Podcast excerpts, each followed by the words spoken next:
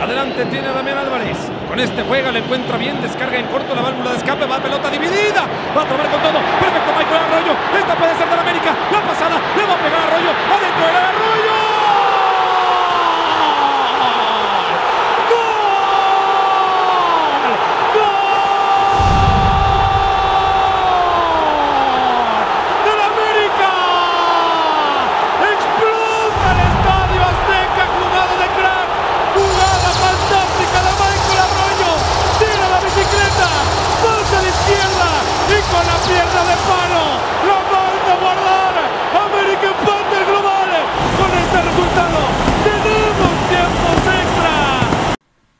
Mi querida banda, buenas tardes, buenas noches, buenos días. No sabemos a qué hora vayan a escuchar este episodio de su podcast favorito de gente morena, humilde y de buenos sentimientos.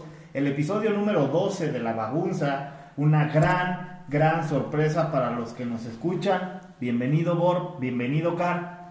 Gracias, gracias, Matata. Sí, así es, mi gente. El episodio de hoy va a ser bastante bueno y con un gran invitado con nosotros, Car. Eh, sí, estamos ya en el episodio número 12, un episodio muy especial porque inauguramos nuestra formalmente nuestra sección VIP de invitados. Sin más preámbulos, el padrino de lujo de este podcast y de su gente morena de confianza, el señorón Andrés Vaca. Andrés, bienvenido.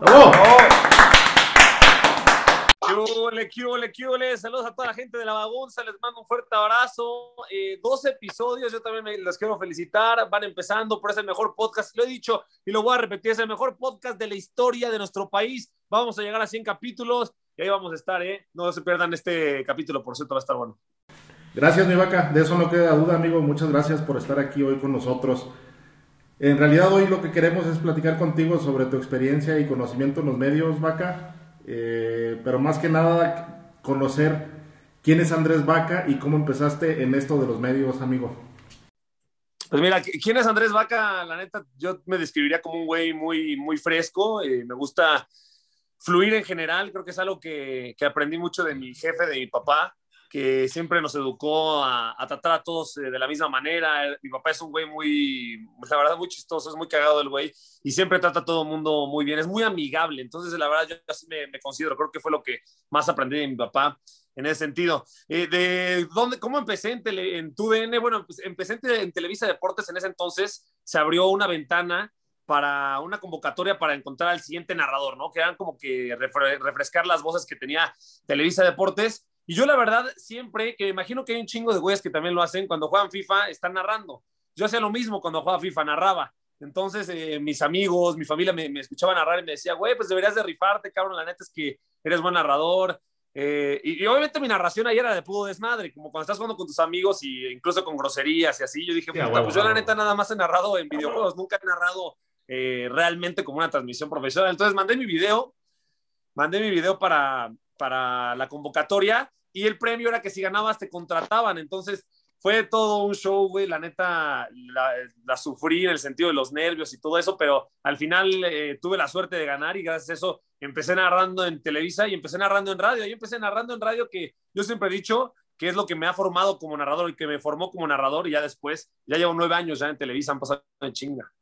A huevo, qué chingón, vaca. Oye, y una pregunta intermedia, güey cuando jugabas el FIFA y narrabas todos los juegos, ¿qué haces con la voz de Martinoli, cabrón? ¿La dejabas o lo silenciabas, güey? En el FIFA no está Martinoli, pendejo, tú juegas el PES. Ay, pinche Dani, no mames, cabrón. En realidad llevas jugando el PES, que es donde narra Martinoli, güey. Ay, ay, discúlpame, vaca, lo, lo, que pasa es que tengo un FIFA chino, luego te lo mando ahí con la batata. Te lo, te lo compraste al batata, güey, o qué pedo, cabrón. lo que tú no sabes es que estos güeyes tienen un pinche FIFA pirata. Aquí distribuimos desde jerseys hasta videojuegos traídos desde la China. Eso chingado. Eh, es el alcohol hablando, vaca, discúlpame.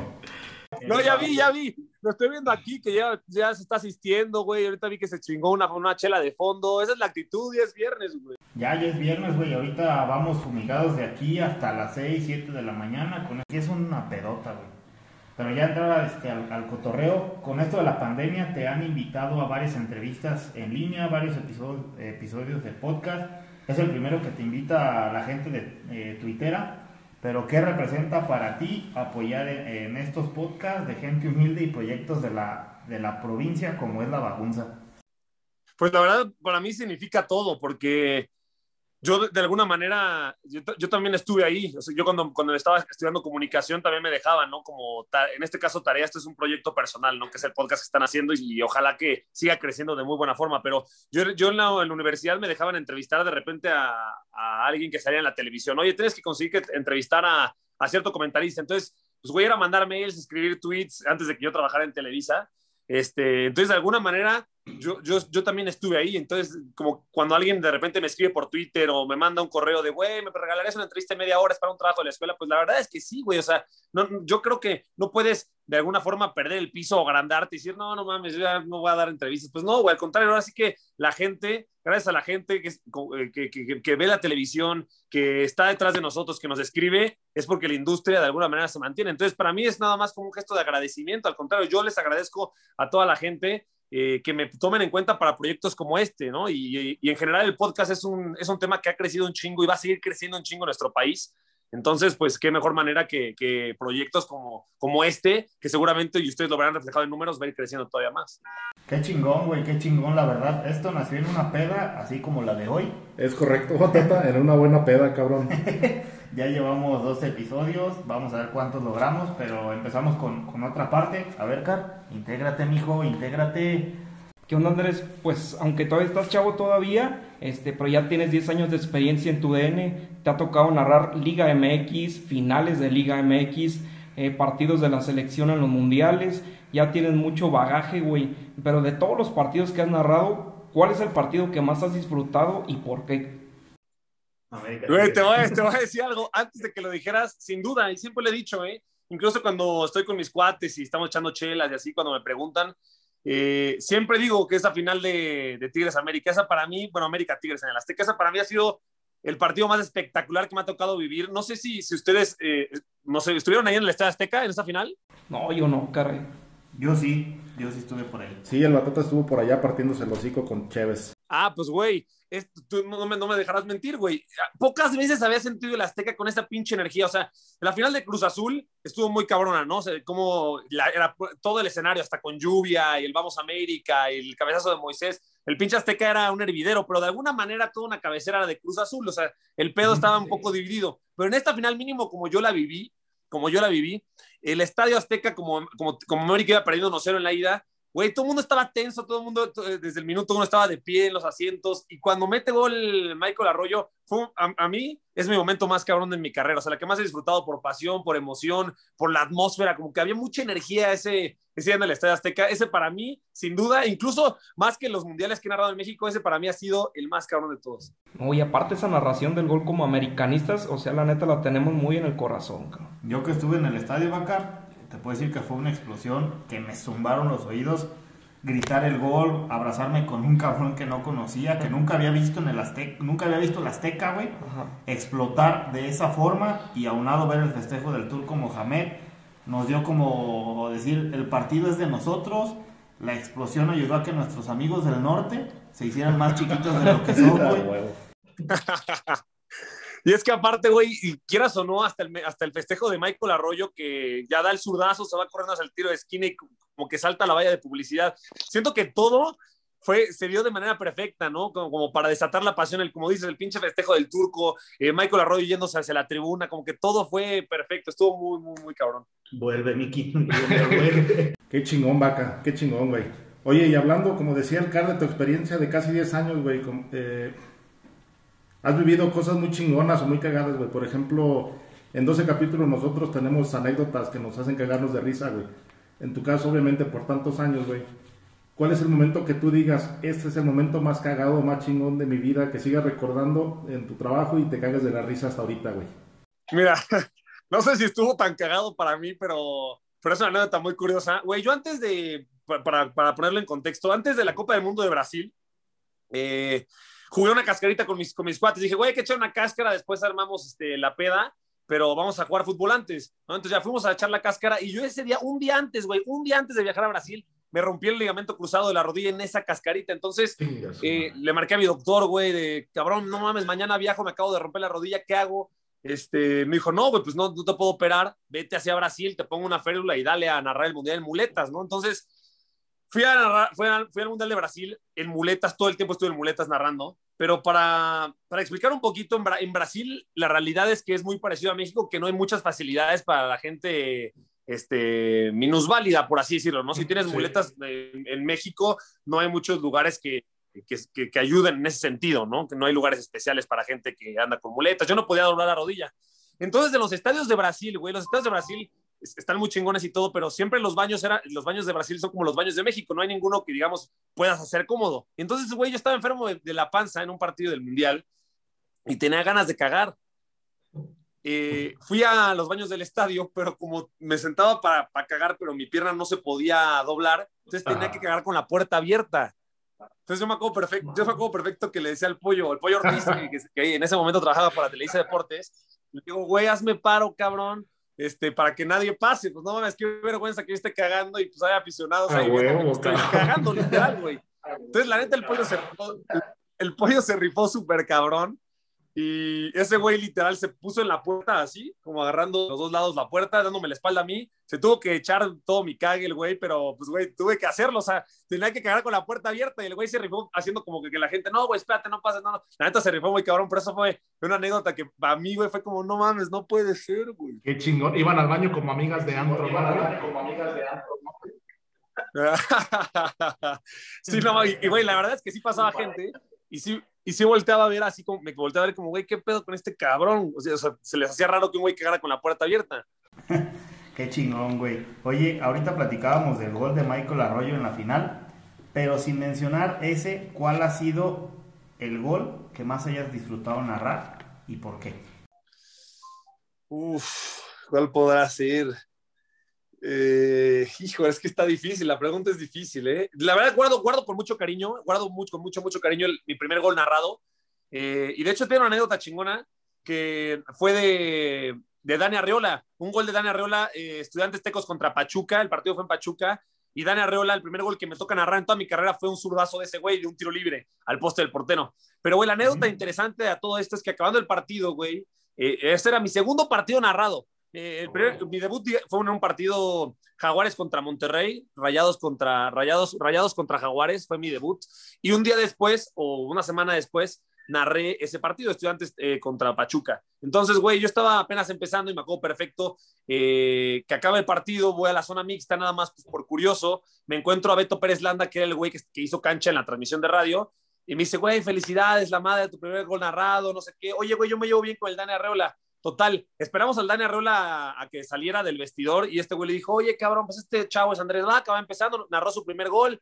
Y el güey dice, a ver, espérame tantito. Se mete al vestidor el güey y sale con la playera que había usado. Estaba empapada, cabrón. Yo me acuerdo que estaba lloviendo ese día. Estaba empapada porque de, que él la había usado y me dijo, güey, tómala, cabrón, tómate la regalo, con la que metí el gol. Entonces yo la tengo en mi casa enmarcada incluso tiene tierra, o sea, fue la, la que usó el Dani Arreola, mi primer gol narrado, entonces ese también lo guardo con, con mucho cariño. Oye, mi vaca, disculpa que se nos salga lo pueblerinos, güey, pero te lo tengo que preguntar. ¿Alguna vez te tocó narrar, o por lo menos sabes de la existencia de la trinca fresera del Irapuato?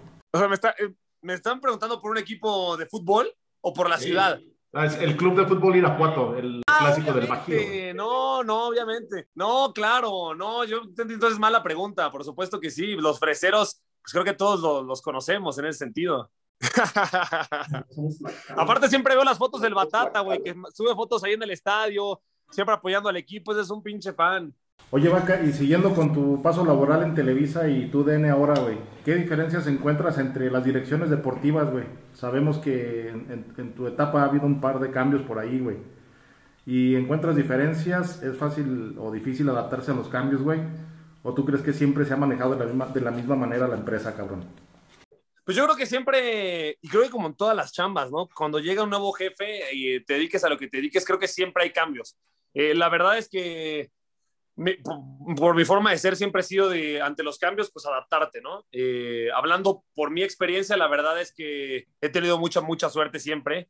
Creo que siempre me han dado muchas oportunidades y he tratado de, explotarlas y, siempre he tratado de decir sí a todo, ¿no? En la chamba, hablando estrictamente de la chamba, decir, oye, güey, pues te toca eh, hacer, hacer cancha. Pues va, me rifo a hacer cancha. Oye, güey, te toca reportar este, al Pachuca. Sí, hago, me voy a reportar al Pachuca. Eh, de hecho, estuve reporteando al América dos años, dos años seguidos estuve reportando al América. La verdad es que se extraña ir a Cuapa, era ir todos los días a Cuapa. La verdad fue una experiencia muy, muy chingona porque vives de cerca a los jugadores, vives de cerca a la institución.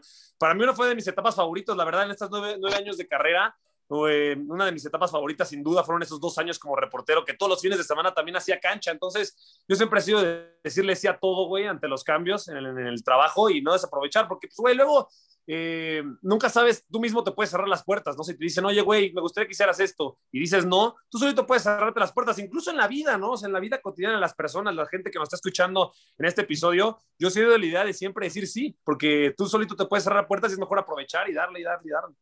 Exacto, no, y más como en tu trabajo, ¿no, güey? Me imagino que es ser más eh, exigente todavía el tema de adaptarte, güey, porque al final de cuentas esa adaptación hace que la empresa siga dando una cara fresca para el público que lo sigue, güey. Gracias, güey, gracias por la respuesta, cabrón. Y bueno, mientras dentro de esos cambios en tus inicios, pues llega el pollo y te ponen a, narrar con él mucho tiempo en, en tu DN. Llegó un momento en el que los comparaban con Martinoli y Luis García y es que ese estilo era similar al de ellos. Durante en algún momento eh, que estuviste con el pollo, ¿te llegó a molestar esa comparación con Luis García y Cristian Martinoli? Eh, yo soy un tipo que la verdad me tomo las cosas muy a pecho, es decir, si alguien me critica, si alguien me dice, no, llegó y narras de la chingada, incluso hoy en día, hoy en día, si, en el partido, por ejemplo, el último partido que narré, ¿no? El de Tigres contra Cruz Azul, si alguien me escribe, güey, narraste de la chingada el gol, la verdad es que siempre me tomo las, las cosas muy a pecho, o sea, lo escucho, lo leo y, realmente eh, me lo tomo en serio. Puede ser un arma de doble filo, ¿no? Porque hay muchas personas que dicen, güey, que te resbalen las críticas, que te resbale lo que diga la gente, que te valga madre, no le hagas caso. Es de personalidades. Yo soy un güey que si me dicen algo, que si me critican, sí lo voy a escuchar y la verdad es que sí me afecta. Pues, insisto, puede que sea un arma de doble filo, eh, porque todas esas críticas en ese entonces también me, me afectaban, evidentemente, eh, porque yo, yo de alguna manera siempre he querido eh, tener como mi marca registradas, en el sentido de que no me asocien con un narrador, que no me escuchen y digan, ay, güey, este güey se parece a Martín igual, güey, este güey se parece al perro Bermúdez. Como narrador, esa es la tarea más difícil que tenemos, ¿no? Como tener una marca o una huella especial que te diferencie de los demás. Entonces, para mí, sin duda, me pesaba. Y tan es así, güey, eh, que yo los partidos que, que veían en la tele, por ejemplo, un partido que transmitía Azteca y narraba Martinoli, le ponía mute y le ponía mute porque no quería escucharlo y que se me quedara su tono. ¿Me explico? O sea, no, no quería eh, de tanto escucharlo que empezaba a narrar como él. Entonces le ponía mute, para ya no, ya, no, escuchar su narración y que no tuviera ninguna huella de, de, de, Martinoli. La verdad creo que con el tiempo me ayudó bastante. Creo que al principio sí podía llegar a, a tener cositas, a cositas de él pero esto es como natural, de tanto escucharlo todos los, todos los fines de semana, de alguna manera como que se te queda algo. Entonces tuve que, aplicar el mute para dejar de, perder ese tonito que, a veces me asociaban con él. Sí, es lo, que dices, dicha comparación, eh, pues llegó a ellos también la llegaron a, odiar. Eh, también pueden tomar parte de ese estilo de la narración y ellos pueden decir, bueno, vamos a cambiar este, ese estilo y vamos a impregnarle un, un toque de humor ácido en ciertas cosas han cambiado desde, desde que empezaron. Ahora pues el pollo está en, Fox, tú continúas en, tu DN. Y yo, por ejemplo, que he visto los partidos, sí veo una diferencia entre eh, una narración y otra. Me imagino que tú desde niño has sido muy fan de la narración deportiva. Yo creo que escuchabas a los este, Enrique Bermúdez, a, a Raúl Orbañanos, a Sarmiento. Este, ¿Tú qué programas veías? Acción, la jugada, este, los que pasaban en, en TBC Deportes. No importa si dices otra cadena, fútbol para todos. Ándale, exactamente, los de Fox Sports, este, pues, no sé, ¿tú qué veías, este, mi vaca? sí, de hecho yo veía mucho fútbol, pero el fútbol eh, para todos, el argentino, el de la patada descendente de Quinjeiro, pues yo era fan de esos, güeyes. también... exactamente, era una joya. Era, muy Esa era una, era una joya, y también se, se acordarán y también se acordarán del Bambino Pons, que cuando narraba los goles, el güey pedía una pista y empezaba a cantar rolas a media transmisión. Eso, yo era fan de esos güeyes. Éramos felices y no lo sabíamos. Éramos felices y no lo sabíamos. el otro día, el otro día en un grupo, en un grupo de mis cuates de WhatsApp, justamente eh, un güey compartió uno de los videos de Bambino Pons y güey, empezamos a mandar un chingo de videos en YouTube de canciones de ese güey y justo decíamos, güey, qué felices éramos en esas épocas, cabrón. O sea, y ahora pues ya Sí, güey, era levantarte los sábados a las 9 de la mañana para ver la Liga Premier. Sí, a huevo, güey. Levantarse a las 9 de la mañana estaba bien chingón, cabrón. Oye, Vaca, y siguiendo con las preguntas, güey, de la narración, tu experiencia en la narración, güey. Pasa mucho que en la televisión los comentaristas eh, usan la típica de ponerle nombre a, a los jugadores, güey. Por ejemplo, el perro Bermúdez es el más claro ejemplo, güey, de esto. En tu caso, ¿no te ha pasado que en alguna transmisión te digan, oye, cabrón, aguanta, no le digas así al jugador o la chingada, aunque se lo merezca, güey? Ejemplo claro, como el Merma Viguera, Ple. bueno, te voy, a decir algo. Eh, lo del Merman no gustó, ¿eh? No gustó. Eh, me escribieron, eh, no puedo decir quién, pero me escribió alguien ahí del club eh, pero no pasó mayores, no pasó, no pasó mayores, la verdad. Y yo no sé mucho de poner apodos. La verdad es que nunca he sido de poner apodos. Eh, en toda mi carrera, en nueve años, no he puesto ni un solo apodo. Y la verdad es que siento que que, no lo voy a hacer. No, no, no, no, no me siento identificado quizá para, para, poner apodos. Creo que se da mucho, ¿no? Creo que es algo natural. O sea, el güey que piensa en poner un apodo, güey, ya la forzaste, ya no lo hagas. Yo creo que eso es muy natural, el poner apodos. Entonces, es algo que a mí naturalmente no, no me pasa y no me nace como que apodar a alguien. Entonces, prefiero así por los nombres y listo. Todo Twitter estaba al pendiente para que dijeras, para que le dijeras a cierto personaje, Quino. Que chingue a su madre el Quino a lo que sigue. Te voy a decir algo, tenía, tenía guardada el huesero, güey. El huesero siempre tuve ganas de decirle del huesero al aire, pero ya no se puede, ya no trabaja ahí en el club. Oye, eso hubiera sido mágico, cabrón. Eso hubiera sido mágico. Hay, que cuidarnos, güey, hay que cuidarnos, güey, está cabrón. Oye, pero sí, ¿estás de acuerdo, no? Que sí se un desmadre de, lesiones nunca antes vistas con ese cabrón al, mando de, de, esa parte del equipo, ¿no, güey? Ni cuando era reportero, creo que te había Sí, no, no, no, no. Sí, de acuerdo, con el huesero, un güey estornudaba en cancha uno y se lesionaba, o sea, era increíble en serio la cantidad de lesionados que pasaban ahí con el, con el huesero, güey. Y, y la neta es que eh, el güey era buena onda, o sea, yo cuando estuve en los dos años, reporteando, el güey era, era, buena onda, pero, pues, güey, lesionaba a todos. Saludos al buen Jess Spitia y al Frankest que por ellos nacieron esos apodos. Como sabes, hay dos o tres canales que compiten directamente con ustedes. ¿Crees que ESPN y Fox lleguen a competir de tú a tú con Televisa? Sí, yo creo que sí, yo creo que sí porque tienen muy buenos talentos, ¿no? Hay muy buenos comentaristas, hay muy buenos narradores, hay muy buenos especialistas, independientemente de los gustos, ¿no? Porque para un güey puede pensar que Andrés Vaca narra bien y para otro Andrés Vaca es un imbécil y que narra horrible, ¿no? creo que pasa en, todos los canales. Eh, para alguien puede ser un buen analista y para otro puede ser pésimo, pero como yo veo las cosas, yo creo que tienen un muy buen equipo, tienen muy buenos narradores, grandes profesionales, eh, creo que tienen un equipo bastante completo. Entonces, sí, la verdad, sí creo que que puede llegar a estar muy, muy competida eh, o muy pareja la competencia y sin duda pueden, seguir este, subiendo, escalando y demás. Pues ahora sí que yo considero que las empresas de, entretenimiento deportivo, por así decirlo, Fox, Televisa, eh, bueno, TUDN, ESPN, Azteca, creo que todos tienen la verdad muy buenos equipos, creo que todos son muy, muy respetables, tienen muchas figuras y en general estamos todos parejos para mí. De acuerdo, güey, y sí, estamos creo que todos en la misma sintonía, güey. Lo que yo creo es que eh, pues es el cliché de el gusto se rompe en géneros, ¿no, güey? Por ejemplo, hablando por mí, güey, a mí la neta no me gusta ver los juegos de fútbol en Fox Sports, güey. Y esa pues es mi muy humilde opinión, cabrón. Y hay gente que me va a reventar, va a venir a decirme que el pendejo soy yo porque no me gusta Fox Sports y me gusta, por ejemplo, ESPN, cabrón. Sí, güey, a mí también lo que yo disfruto es escuchar a don Luis Omar Tapia escucharlo narrar, es porque si recordara mi, mi, juventud, no sé si a ti en algún momento te haya, tocado te haya tocado narrar eh, con él, que es un, es un fenómeno.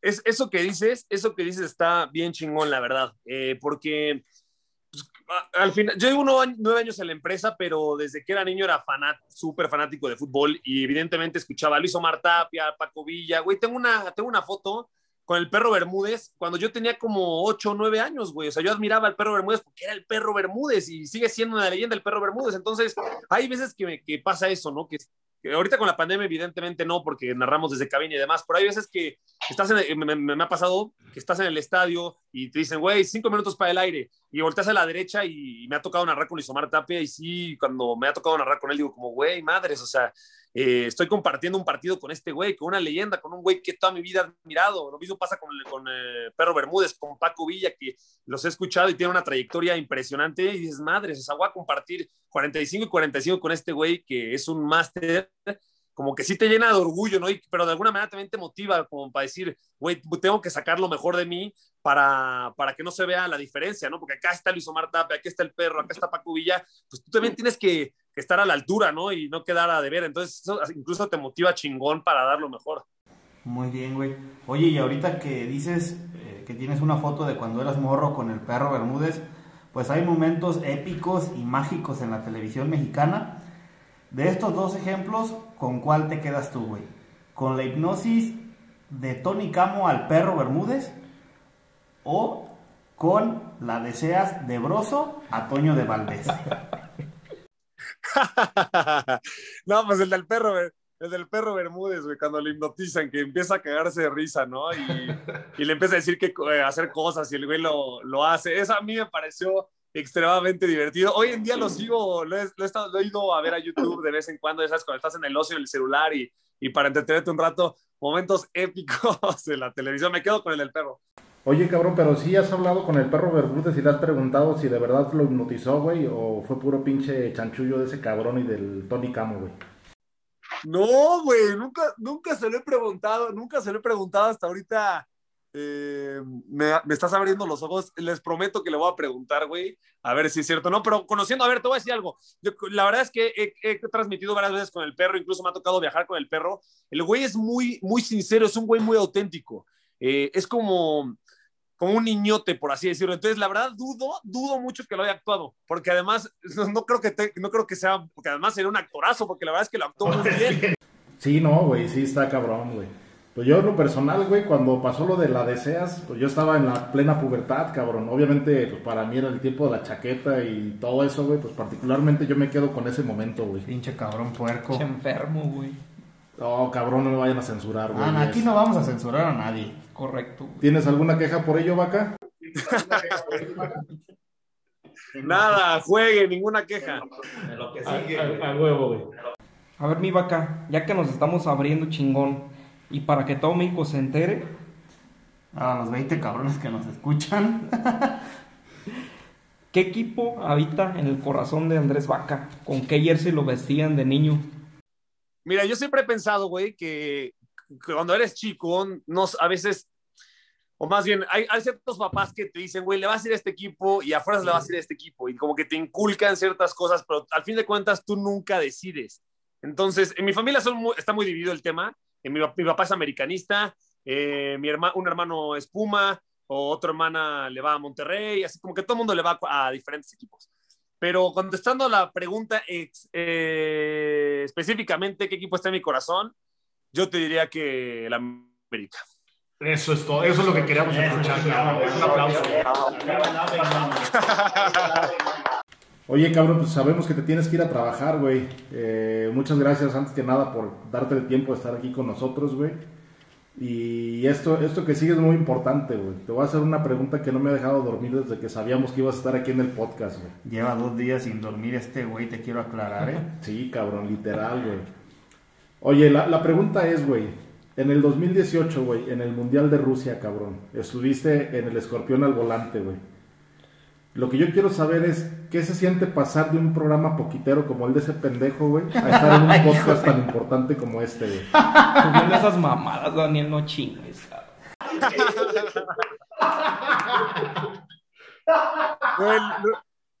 lo, único que puedo decir es que el escorpión dorado es un pendejo y este podcast va a ser el número uno. Que se agarre el escorpión dorado, que tiemble, güey, porque van por ellos, van por él. Ah, ahí dile de nuestra parte que chingue a su madre. sin duda, eso sin duda. Y, de verdad, cuando quieran, güey, este, y se los digo de corazón, si quieren que alguien de TUDN, alguien más que ustedes me digan, el que les gustaría que estuviera aquí en otros episodios, escríbeme, güey, cuál necesitas, yo te echo la mano para que esto siga creciendo, la verdad, y se los digo de corazón, eh, ojalá que les vaya muy bien y que sigan creciendo chingón. Pues sí, güey, la neta, muchas gracias. Este, qué pinche sencillez que, que te hayas tomado el tiempo de hablar con estos pinches donadines, güey. Muchas gracias. Sí, cabrón, muchas gracias, vaca. estamos en contacto, güey, y esperemos que este pinche episodio la rompa, güey. Gracias, cabrón. Y como diría el video, ah, pinches arrastrados, hijos de su puta madre. Vean nada más esos hijos de su puta madre. Gracias, vaca, nos vemos. Gracias, cabrón. No, hombre, ¿de qué, cabrón? De verdad que les vaya muy bien. Les mando un abrazo y aquí está, ahí estamos para lo que necesiten, neta. Pues bien, mis queridos amigos, este fue nuestro padrino de honor en La Bagunza, nuestro primer invitado VIP. Gran invitado como Andrés Vaca. Andrés, muchas gracias por, por el tiempo y, y por charlar con este pinche trío de borrachos. Cuídense, güey, bye. Bien, mi gente, eso fue todo con la entrevista de Andrés Vaca. Muchas gracias al, al Vaca. La verdad no esperábamos la respuesta tan rápida de este señor. Pero nos vamos, señores. Batata, saludos. Sí, tenemos saludos para nuestros amigos cuates de provincia. En primera instancia, un fiel seguidor de este podcast, el famoso Dieguito y sus ediciones de mujeres, arroba de-aedo. Muchas gracias, Dieguito, chingas a tu madre. A nuestro buen amigo Jess Spitia, líder de Twitter América y el mejor tuitero de la delegación Guerrero. A nuestro tipster de confianza, Eduardo Robles y su grupo de apostadores, Eduardo Ushito, el mejor, no acepte otras imitaciones como el pinche diamante negro, ese güey que chingue a su madre. A nuestra querida influencer de Twitter América, eh, Mayeli, arroba afel-can, y al señor Mora Picos, distribuidor oficial de Sky Soccer Plus. Saben que aquí promovemos la piratería, entonces si quieren, si quieren contactar el, el, Sky, el Sky Pirata, mándenle un mensaje al señor Mora Picos, que su arroba es eh, cmora09 y con gusto los va a atender. Y el último y no menos especial, a nuestro amigo Rodrigo Álvarez, fanático de los pinches carritos que dan vuelta como el gallo, Qué hueva. arroba bordigo91, podcast hermanos que queremos mandarle saludos. Podcast radioactivo, como siempre, ya saben, saludos en pinche radio. Pinche radio no la debes todavía, cabrón. Sí, hay que cabrón, no. Saludos a tu pandilla mugrosa que huele a humedad, A Pambo Azteca, a nuestro amigo Ariel y su pambo azteca, muchas gracias. el famosísimo Abu Barman Show, Así es, a nuestros amigos a Borman Show, al cantinero, a Pepe, a Zorrito, al César, al Briones, a nuestro amigo Marmolejo, a los invitados que han tenido, pero el car, el, el supercar quiere dejarle un mensaje a nuestro amigo César, mejor conocido como Chicharísimo, te quiere dar una- un gran saludo. chinga tu madre, güey, a ver si así ya me conoces. Saludos, chicharísimos. Saludos, gente. Todos los que acabamos de mencionar. Vayan y chinguen a su madre. Vámonos, Saludos a señores. todos, adiós. Este hijo de toda su puta perra madre arrastrado. Véalo nada más, hijo de toda su puta madre. Miren, miren, miren. No te da pena, hijo de tu puta madre. Puto arrastrado, hijo de perra. Pinche arrastrado, hijo de tu puta madre.